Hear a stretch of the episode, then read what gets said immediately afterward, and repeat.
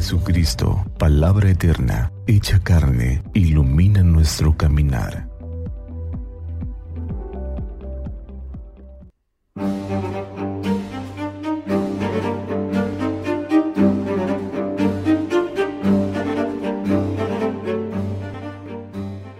Miércoles 18 de mayo del año 2022. Miércoles quinto de Pascua. Del Santo Evangelio según San Juan capítulo 15 versículos del 1 al 8. En aquel tiempo Jesús dijo a sus discípulos, Yo soy la vid verdadera y mi Padre es el viñador. Al sarmiento que no da fruto en mí, Él lo arranca, y al que da fruto lo poda para que dé más fruto. Ustedes ya están purificados por las palabras que les he dicho. Permanezcan en mí y yo en ustedes.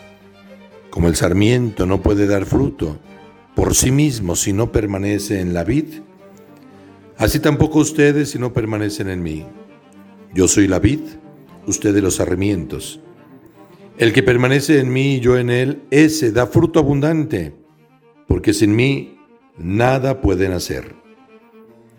El que no permanece en mí se le echa fuera como al sarmiento y se seca.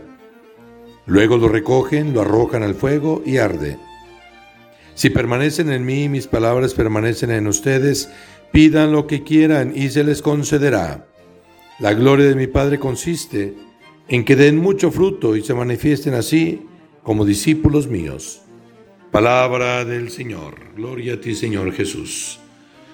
Para permanecer en Cristo, no somos cultivadores de viñas, pero sí hemos podado alguna planta o hemos visto cómo la podan y hemos disfrutado de sus nuevos brotes. Hay plantas que al ser podadas sueltan alguna sustancia, lo cual hace pensar el llanto que brota del dolor que la poda.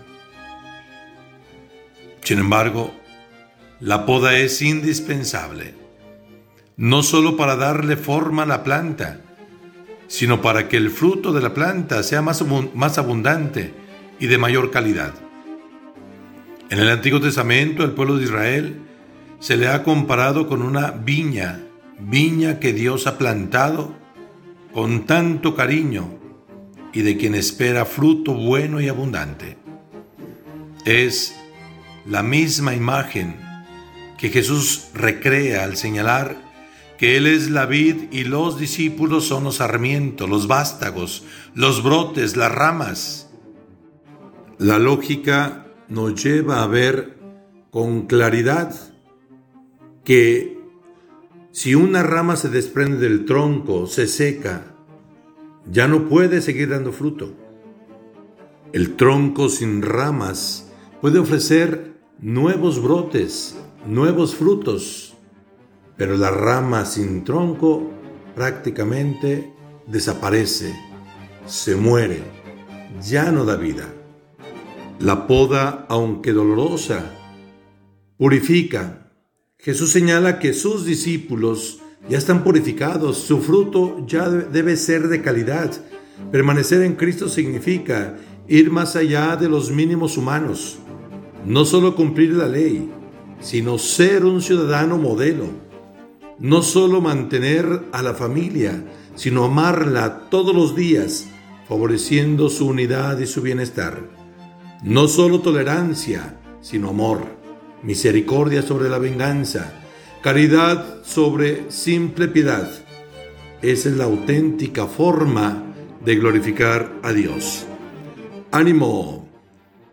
Que la reflexión de este domingo traiga nuestra vida una reanimación en nuestras obras, un entusiasmo en nuestra vida, nuevos brotes, nuevos frutos, siempre abundantes. Que Dios los bendiga. Ánimo.